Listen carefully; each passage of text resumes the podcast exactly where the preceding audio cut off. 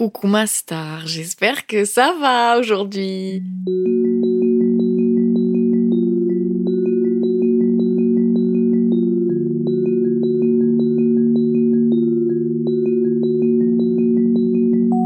Aujourd'hui, je sais pas pourquoi, mais je suis super excitée de faire cet épisode. J'ai trop hâte de parler de ça. On va parler de ma relation avec les garçons avant, avant que je tombe amoureuse et que je sois dans une relation stable et où il y a beaucoup d'amour, quoi.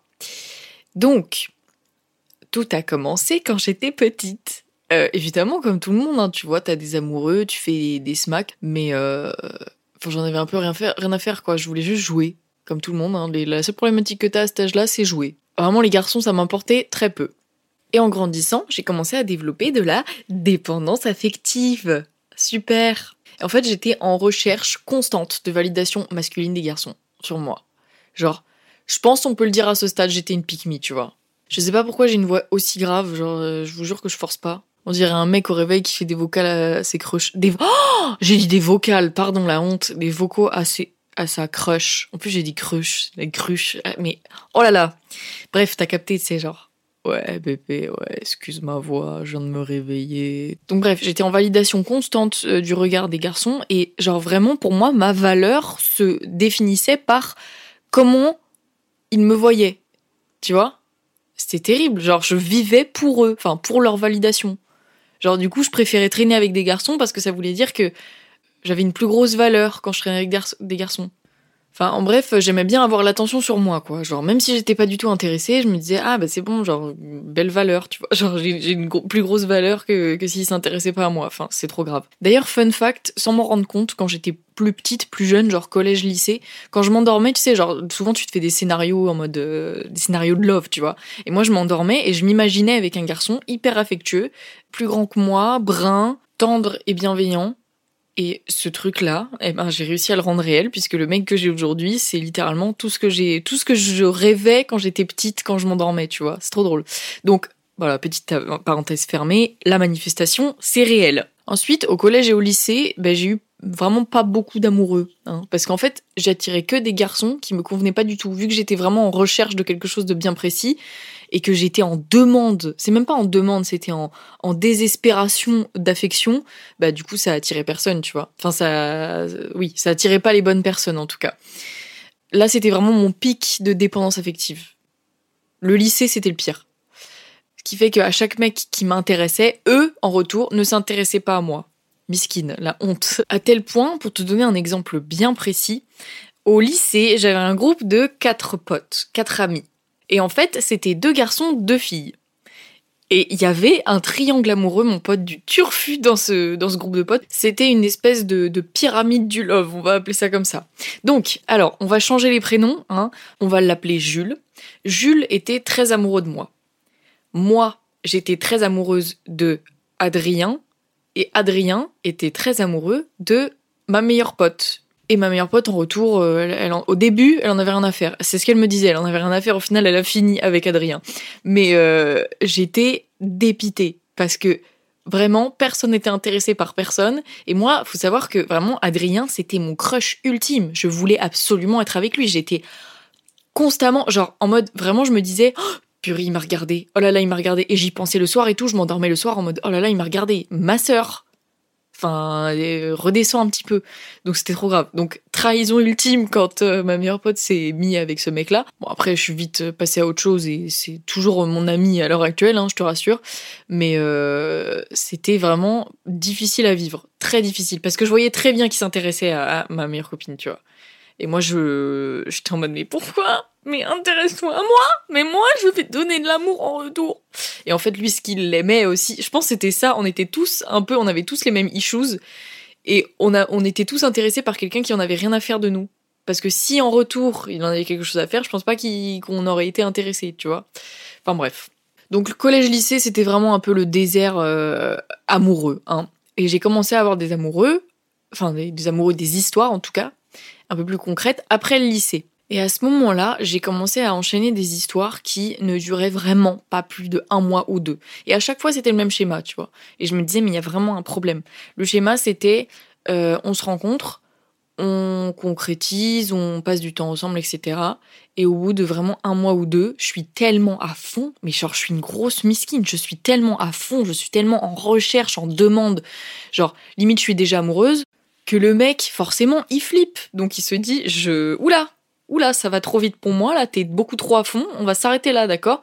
Et moi je dis mais bon, mais mais moi je t'aime, mais je veux continuer avec toi. Et le pire, c'est qu'au début, je me victimisais. Je me disais, mais c'est les garçons, c'est à cause d'eux, c'est de leur faute. Moi, j'ai rien fait. Moi, je veux juste être aimée. Mais Mago, c'est juste que t'attires les mauvaises personnes, en fait. Au début, après, je me suis vite remise en question. Mais c'était vraiment compliqué. Hein. Vraiment, je me disais, mais j'ai un problème. Vraiment, si le schéma se répète encore et encore et encore et encore, c'est qu'il y a un truc que j'ai pas compris. Donc il va falloir le régler, d'accord? Pour vous dire, j'ai encore un exemple super concret par rapport à ça. Il y a un des bougs qui m'a trompé avec une meuf, genre il a embrassé une meuf en soirée et tout. J'apprends ça, j'apprends même pas ça par lui, j'apprends ça par ma cousine parce qu'il connaissait ma cousine. Donc elle me dit ouais machin, euh, depuis le début je te le dis, tu ferais mieux de te méfier, mais ce mec-là il t'a trompé. Ok, je fais bon ni une ni deux, je prends mon téléphone parce que c'était une relation à distance. Je prends mon téléphone, je dis euh, c'est quoi le délire là? C'est quoi? Tu te fous de ma gueule en fait Sauf que ça n'a pas été ça ma réaction, d'accord? Au début j'étais comme ça parce qu'il était tellement en détresse en mode putain j'ai merdé, je suis désolée, j'ai merdé et tout, je suis une grosse merde, je suis une grosse merde.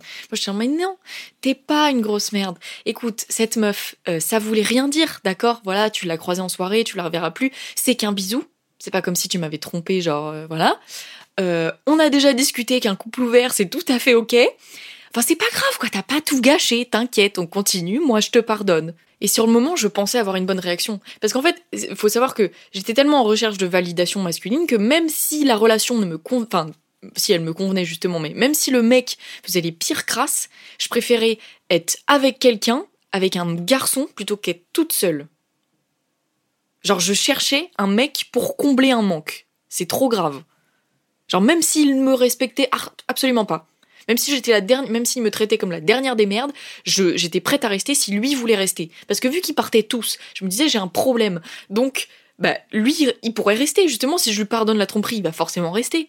Mais Mago, c'est pas comme ça que ça marche, purée! Grande folle, vraiment grande folle. Genre, là, en réexpliquant cette histoire, je me dis, mais j'étais complètement paumée. Après, ça fait partie de mon parcours, donc euh, c'est, important de, de pouvoir prendre du recul sur ça. Mais j'étais, mais ma sœur, je me serais, tu vois, si la moi d'aujourd'hui, si j'avais pu me rendre sur place directement à la moi de 18 ans et lui mettre des claques comme ça en lui disant mais t'arrêtes tout de suite que tu fais là, t'arrêtes tes conneries. Hein. Crois-moi que je l'aurais fait. Donc vraiment ça, a été le point de non-retour. Honnêtement, ça a été une de mes relations les plus catastrophiques. Genre depuis le début, il y avait que des red flags, j'ai rien vu, je préférais rester avec plutôt que d'être toute seule. C'était trop grave. Pourtant, ça a duré vraiment que deux mois, hein, encore une fois. Hein, mais je me disais, je suis prête, je suis prête à faire des concessions pour rester avec toi. Alors que depuis le début, il me respectait pas. Enfin bref. Et du coup, je ne croyais pas à un homme doux et tendre, genre qui a de l'amour à donner et qui est respectueux. Je ne croyais pas à ça. Je me disais, ça n'existe pas. Genre toute ma vie, je vais être en je vais euh, être avec des garçons qui euh, me respectent pas forcément parce que j'ai des issues, parce que tout ça. Alors que si, ça existe. Et donc faut savoir que justement, juste après ce garçon avec qui j'ai une relation hyper chaotique, euh, qui était un red flag ambulant, j'ai rencontré un autre garçon qui était hyper respectueux. Et en fait, c'était pas un garçon avec qui j'avais une relation euh, amoureuse, c'était vraiment juste euh, du casual sex. Euh, enfin, on se voyait, on se voyait quand même pour faire des choses, genre on se voyait en soirée, etc. Mais c'était principalement tourné autour du cul, quoi. Parce qu'on voyait bien qu'on pouvait pas aller plus loin dans la relation étant donné qu'on était trop différents. On avait trop des centres d'intérêt trop différents et ça aurait pas pu marcher, vraiment. Mais même en n'ayant qu'une relation de PCR, plan cul régulier, et même en volontairement en ne voulant pas aller plus loin avec moi, en ne cherchant pas de relation, il était méga respectueux. Et c'est c'était impossible pour moi. En fait, je trouvais ça trop bizarre qu'on me respecte. Cette phrase est trop grave, mais c'est vrai. Je trouvais ça pas normal qu'on me respecte. Enfin, pas pas normal, mais enfin, tu m'as compris quoi. J'étais pas habituée à ça quoi, parce que pour moi dans ma tête, le sexe, ça valait obligatoirement qu'il n'y a pas forcément de respect et que de toute façon on se doit rien parce qu'on juste on couche ensemble et on s'en fout et que voilà on n'est pas obligé de faire des trucs à côté euh, viens tu viens chez moi on baise et tu repars tu vois Et c'était pas du tout ça. C'était vraiment une relation hyper dans le respect, dans le, dans la bienveillance, dans le consentement, dans le, vraiment, il me respectait dans mon être, dans mon entièreté. Et j'étais outrée de me dire, on me respecte, ça existe des hommes qui respectent les femmes. Purée, waouh! Je connaissais pas, hein. C'est, j'adore le concept. Genre, dis-toi, un moment, on était rentré de soirée. Il avait un appartement du Crous et on dormait du coup à deux dans un lit, une place. C'était hyper galère.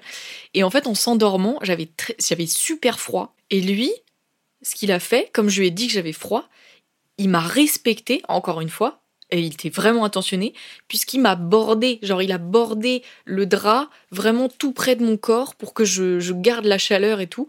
Et rien que ça, ça devrait être le bare minimum, on est bien d'accord, et puis c'est un détail, tu vois. Mais je me suis dit, vraiment à ce moment-là, je me suis dit, ce mec, c'est une pépite. J'avais jamais connu le respect comme ça. Et je me suis dit, mais sa proche, sa meuf, quand il va être amoureux, lui, il va la régaler. Et sa, meuf, elle aura trop de chance, il sera trop respectueux. C'est, c'est incroyable. Enfin bref, il prenait méga soin de moi alors qu'on n'était même pas ensemble. Et justement, ce qui fait que je j'étais même pas amoureuse, moi qui suis une dépendante affective à mort et que j'étais vraiment genre la moindre attention de, de garçon, j'étais ah oui oui intéresse-toi à moi, oui oui je veux aller plus loin, oui machin. Et ben lui, il était tellement respectueux et la relation elle était tellement saine que moi bah ça m'intéressait pas dans le sens où moi je tombais amoureuse de la complexité tu vois du toxique de de l'impossible de l'amour se fera jamais et on se déchire pour s'aimer tu vois. Moi je connaissais que ça. Bref cette relation était méga paisible. Et surtout à ce moment-là j'ai compris que un homme pouvait respecter une femme et pouvait lui vouloir sincèrement du bien.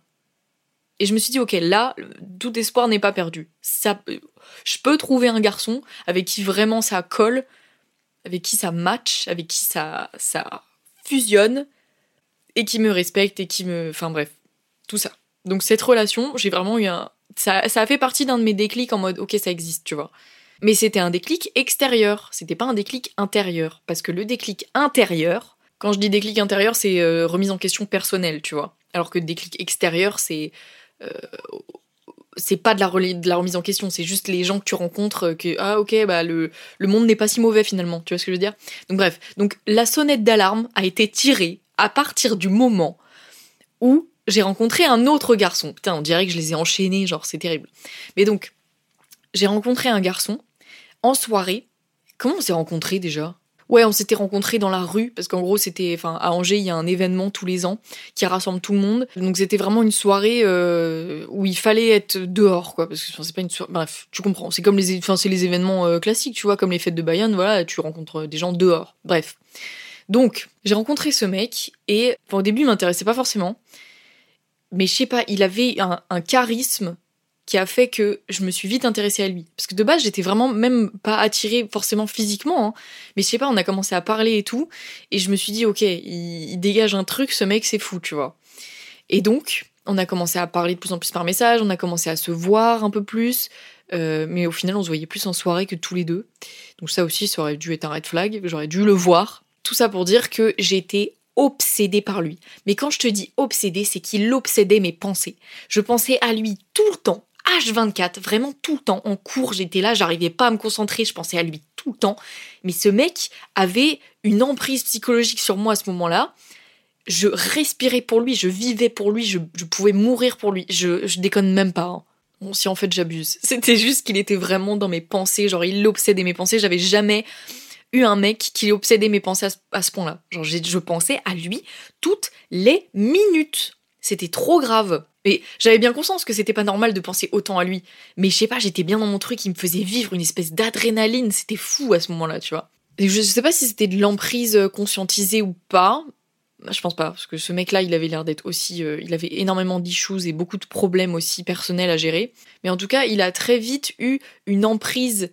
Euh, pas une emprise malsaine. Enfin, oula, les emprises, c'est plutôt malsain en général, mais je veux dire, une emprise, genre une. comment dire il m'obsédait encore plus à partir du moment où il m'a dit une phrase. Et je vais te dire la phrase qu'il m'a dite qui m'a complètement chamboulé le cerveau, qui m'a fait péter mon crâne, qui m'a dit Ok, lui, là, lui, c'est l'homme de ma vie. Là, par contre, je déconne même pas. Sincèrement, Prum Dog, je pensais que c'était l'amour de ma vie. MDR. Il m'a dit T'es déjà tombée amoureuse, toi? Je lui ai dit euh, Non, je crois pas. Il m'a répondu Eh ben, on va découvrir ça ensemble. Papa, papa, papa, papa, mais gros, comment tu veux pas péter ton crâne quand t'as une dépendance affective comme ça et que tu attends qu'une chose, c'est tomber amoureuse. Et tu attends qu'une chose, c'est qu'on t'aime et que tu, que tu aimes et qu'on t'aime en retour. Très fort. Les deux, très fort. Donc, évidemment que ça m'a mindfucké l'esprit. Je me suis dit, ok, c'est l'homme de ma vie, vraiment. Pour une meuf fragile comme moi, cette phrase-là, c'était la phrase à pas dire. Évidemment que j'allais m'accrocher à toi, telle une moule sur son rocher. Et ça, messieurs, dames, même si c'est pas conscientisé, ça s'appelle de la manipulation. Il m'emmenait à toutes les sorties qu'il faisait avec ses potes. Il me disait, t'es à moi. Et, le pire, le pire, c'est quand il me disait ce genre de choses, ça me plaisait. Je me disais, ouais, bah ouais, bien sûr, l'amour c'est ça. L'amour c'est accaparer la personne, c'est avoir une emprise sur, sur toi. Et ouais, je suis complètement ok avec ça, et c'est ça l'amour. Et moi, ça me plaît, tu vois. Oh, j'étais complètement malade. Hein. Et donc, ce qui s'est passé, c'est qu'encore une fois, le schéma, il s'est répété. Euh, il m'a quitté très rapidement après, euh, se rendre compte que j'étais complètement accro à lui et que euh, j'étais en train de devenir vraiment beaucoup trop amoureuse en fait. Je pense, je sais pas si avec le, recul, je sais pas si vraiment c'était de l'amour, mais en tout cas vraiment j'étais folle de lui et donc bah, il a compris que ça lui faisait beaucoup trop peur et que et que c'était ciao quoi. Il était pas prêt pour ça, ce que je comprends totalement. J'étais complètement tarée. Et le pire, c'est que la plupart des fois où je me suis fait quitter, c'était tout le temps par message, ou enfin c'était que, que, que avec des gens lâches, super lâches. Les garçons sont relativement plutôt lâches hein, quand il s'agit d'exprimer leurs émotions et leurs sentiments, et surtout quand il s'agit de terminer une relation. Mais donc euh, du coup, ouais, il n'était pas du tout, euh, pas du tout avenant. Genre, il aurait pu euh, dire, écoute, voilà, j'ai besoin de te parler, viens on parle, viens, viens on s'explique parce qu'il y, a quelque chose qui me convient pas. Ok, et là tu me dis, bah écoute, ça marche plus. Ok, voilà, très bien, je respecte. Bon, je suis quand même dans le mal, mais je respecte. Là, c'est par message, frérot. Enfin, fais un effort. C'était moi qui étais obligé d'aller le chercher en mode mec, tu me dois des explications. Et au final, euh, on s'est parlé et ça n'a absolument rien changé. Enfin, il m'a, il a rien dit de plus que ce qu'il m'avait dit par message. Donc, je me suis dit, ok, moi, ça sert vraiment à rien. Et j'étais dépitée, quoi. Jusqu'à ce que je comprenne. Et oui, puisqu'il y a une suite à l'histoire, évidemment. On se dit comment on passe de ça à une relation actuelle euh, de, à long terme stable et saine, tu vois. Qu'est-ce qui s'est passé? What the fuck did happen? Eh bien, je vais te le dire. J'ai lu Les 5 blessures qui empêchent d'être soi-même de Lise Bourbeau. Ce livre, j'en ai déjà parlé dans l'épisode d'avant, mais ce livre a changé ma vie et changé, enfin, m'a permis de comprendre énormément de choses et m'a changé la perception que j'avais de ma relation avec les garçons. Et ce livre, vraiment, je te le conseille à 1000%. Enfin, moi, il m'a aidé particulièrement à un moment de ma vie où justement je cherchais des réponses. Et ce livre a été la réponse, vraiment. Donc, euh, ça, ça, peut être à différentes périodes de ta vie. C'est-à-dire que si je l'avais lu, genre, euh, quelques mois avant, ça m'aurait jamais parlé comme ça. Parce que justement, j'étais à un moment de ma vie où il fallait que je comprenne pourquoi je n'attirais que des mecs qui fuyaient après, au bout de un ou deux mois, tu vois. Genre, je ne comprenais pas pourquoi à chaque fois ça me, ça me, ça me glissait entre les doigts. Et aussi parce que j'étais justement en train de vivre une rupture particulièrement compliquée, surtout que je ne comprenais pas, étant donné qu'on était restés un ou deux mois ensemble, et je ne comprenais pas pourquoi ça me mettait dans cet état-là. Enfin, si j'ai vite compris que c'est parce que c'était aussi de la manipulation, c'est qu'il voulait, il voulait euh, me faire croire monts et merveilles. Enfin, c'était pas forcément de la manipulation, mais en tout cas, il me faisait croire monts et merveilles euh, et moi, j'étais méga fragile et j'attendais qu'une chose, c'est qu'on m'aime en retour. Et donc, forcément, il m'en fallait pas, il m'en fallait pas beaucoup. Hein. Et donc, c'était, ça a été très compliqué de m'en remettre. Honnêtement, j'ai mis vraiment, je, je, dis pas de bêtises là pour le coup, j'ai vraiment mis six bons mois à me remettre de cette rupture. Et pareil, je me disais, mais c'est trop bizarre. Il est, enfin, dès le début, ça a très vite, euh, il a très vite obsédé mes pensées. Et dès le début, je me voyais déjà faire ma vie avec et je me disais, ok, c'est le bon. Euh, Enfin, j'avais des choses à régler, ma sœur, vraiment. Donc voilà, ce livre a fait partie de mon déclic. Vraiment, mon énorme, gros, big déclic. Et à partir de ce moment-là, à partir de ce moment-là où j'ai pris conscience de toutes ces choses-là, je me suis dit, ok, j'ai compris, maintenant, je vais apprendre à m'aimer seule. D'accord? La problématique est en moi. C'est moi qui attire ces problématiques-là pour que enfin c'est moi ou l'univers, qui attire ces gens-là pour que j'apprenne des leçons. Et là, je viens d'apprendre la leçon. J'ai compris. Et donc, bah, je me suis dit, ok, je vais apprendre à m'aimer seule. Et à partir de ce moment-là, mon amoureux actuel est entré dans ma vie. Enfin, entré. Il a fait toc toc, coucou, parce qu'il était déjà dans ma vie depuis deux ans, mais amicalement, platoniquement. Toc toc, bonjour, euh, tu me plais bien en fait. Est-ce qu'on peut aller plus loin? Enfin bref, de toute façon, je t'ai déjà raconté ça dans l'épisode euh, comment entretenir une relation stable et saine. Mais euh, c'est parce que j'étais prête en fait. Je pense que s'il a toqué à ma porte à ce moment-là, c'est que j'étais prête à accueillir quelqu'un dans ma vie, quelqu'un de sain, quelqu'un de stable, quelqu'un de... Enfin non, parce qu'au début de notre relation, il n'était pas du tout stable. Mais euh, quelqu'un de sain, quelqu'un qui veut profondément mon bien et qui me respecte et qui... Enfin tout ça, tu vois. Toutes ces choses-là qui sont normalement le strict minimum. Et pareil, quand on te dit, je suis désolée, tu vas détester cette phrase, hein, mais quand on te dit l'amour te tombe dessus au moment où tu t'y attends le moins, eh ben je suis désolée, mais c'est réel, c'est vrai. C'est au moment où tu, en as le moins besoin, au moment où tu t'y attends le moins, ça te tombe dessus. C'est au moment où t'es prête, où tu te dis ah en fait j'ai plus besoin, bam, tiens, voilà, voilà, c'est bon, je t'envoie la personne, c'est bon, t'as compris, je t'envoie la personne. Donc bref, écoute, c'est pas une fin en soi d'être dépendante affective si tu comprends les bonnes choses. Si tu comprends pourquoi tu es comme ça. L'idée, c'est vraiment de comprendre pourquoi ton, toutes les relations et toutes les situations amoureuses ou, euh, sexuelles que tu attires euh, sont des choses qui te font du mal, c'est qu'il y a des choses à régler. Et donc, il existe plein de choses pour les régler. Évidemment, moi, il m'a fallu juste d'un livre. J'ai eu énormément de chance. J'ai juste eu besoin d'un livre. Mais il y a des gens qui ont besoin d'années de thérapie. Et si tu as besoin, pour mieux comprendre, de faire de la thérapie, fais-le. Vraiment. Je t'invite sincèrement à essayer de comprendre pourquoi tu fonctionnes comme ça, tu vois. Mais c'est même pas pour essayer de, de, de, se dire, ok, je vais faire cette thérapie, comme ça je vais rencontrer quelqu'un. C'est à l'inverse, c'est faut que tu te dises, je vais faire cette thérapie pour comprendre pourquoi je fonctionne comme ça et donc m'aimer davantage, m'aimer beaucoup plus. Et donc il y a que comme ça que tu pourras avoir une relation saine avec toi. Et à partir du moment où tu auras une relation saine avec toi-même, tu pourras attirer des relations saines avec les autres. Voilà. Je suis pas Bouddha hein, dans ce que je dis, mais je prends exemple sur mon expérience euh, qui m'a voilà, qui m'a aidé à évoluer, à grandir et donc à attirer euh, euh, l'amour de moi-même, tout simplement. Bon, je dis pas que c'est facile tous les jours, évidemment que tu as des baisses de confiance en toi, mais l'amour que je porte sur moi est tellement différent que l'amour que j'avais avant. Il est tellement plus mature et, et j'ai une vision, j'ai une perception de moi-même qui est totalement différente que, enfin, avant, quoi. Après, c'est normal, quand tu grandis, quand tu mûris, tu, tu, évolues aussi, ta perception de toi-même, elle change. Mais c'est aussi pour te dire que les hommes sains, ça existe, je te jure. Bon, j'ai aussi beaucoup aidé euh, mon copain actuel à, se déconstruire sur plein de sujets, parce que c'est comme ça qu'on évolue aussi. C'est grâce euh, aux relations, grâce aux discussions et les relations qu'on a avec les autres. Mais des hommes foncièrement bons qui te respectent de A à Z et qui veulent vraiment foncièrement ton bien, ça existe. Et honnêtement, franchement, si c'est pas encore le cas, je te souhaite sincèrement de trouver quelqu'un qui saura te rendre heureuse sur le long terme et qui saura te te t'apporter exactement l'amour dont tu as besoin dans ta vie actuelle. Je te souhaite sincèrement parce que c'est la meilleure chose qui puisse exister au monde. J'en deviens presque émotive là. Hein. Après, j'ai l'impression qu'à chaque épisode, soit je pleure, soit je dis que j'ai pleuré à un moment donné de. Enfin bref. C'est terrible. On a compris que j'étais un petit peu sensible, ça on l'a compris. Mais voilà, je vis tellement une relation exceptionnelle que je le souhaite à tout le monde. Je pense que ça apaiserait beaucoup de gens que d'avoir une relation aussi saine et aussi stable que je vis actuellement. Tu vois, je pense que le monde irait mieux si euh, les gens entretenaient des relations hyper saines amoureusement et amicalement aussi. Mais parce que ça, ça vaut pour tout, ça vaut dans tout l'entourage. Mais je te souhaite juste tout simplement de t'entourer des bonnes personnes. Et pour ça, il faut que tu apprennes à t'aimer toi, sincèrement. Voilà ma star. J'espère que cet épisode t'aura plu. N'hésite pas à laisser 5 étoiles sur l'épisode euh, s'il t'a plu. Et n'hésite pas aussi à m'envoyer des messages sur le compte Instagram Ça les ma sœur. Euh, pour qu'on discute de cet épisode-là ou pas, ou d'un autre épisode, mais en tout cas, j'espère qu'il t'aura parlé. Euh, je t'embrasse très fort et je te fais d'énormes bisous, ça veut dire la même chose. je te souhaite une très belle journée ou une très belle soirée, peu importe. Et euh, courage si tu travailles, et repose-toi bien si tu te reposes, et amuse-toi bien si tu sors.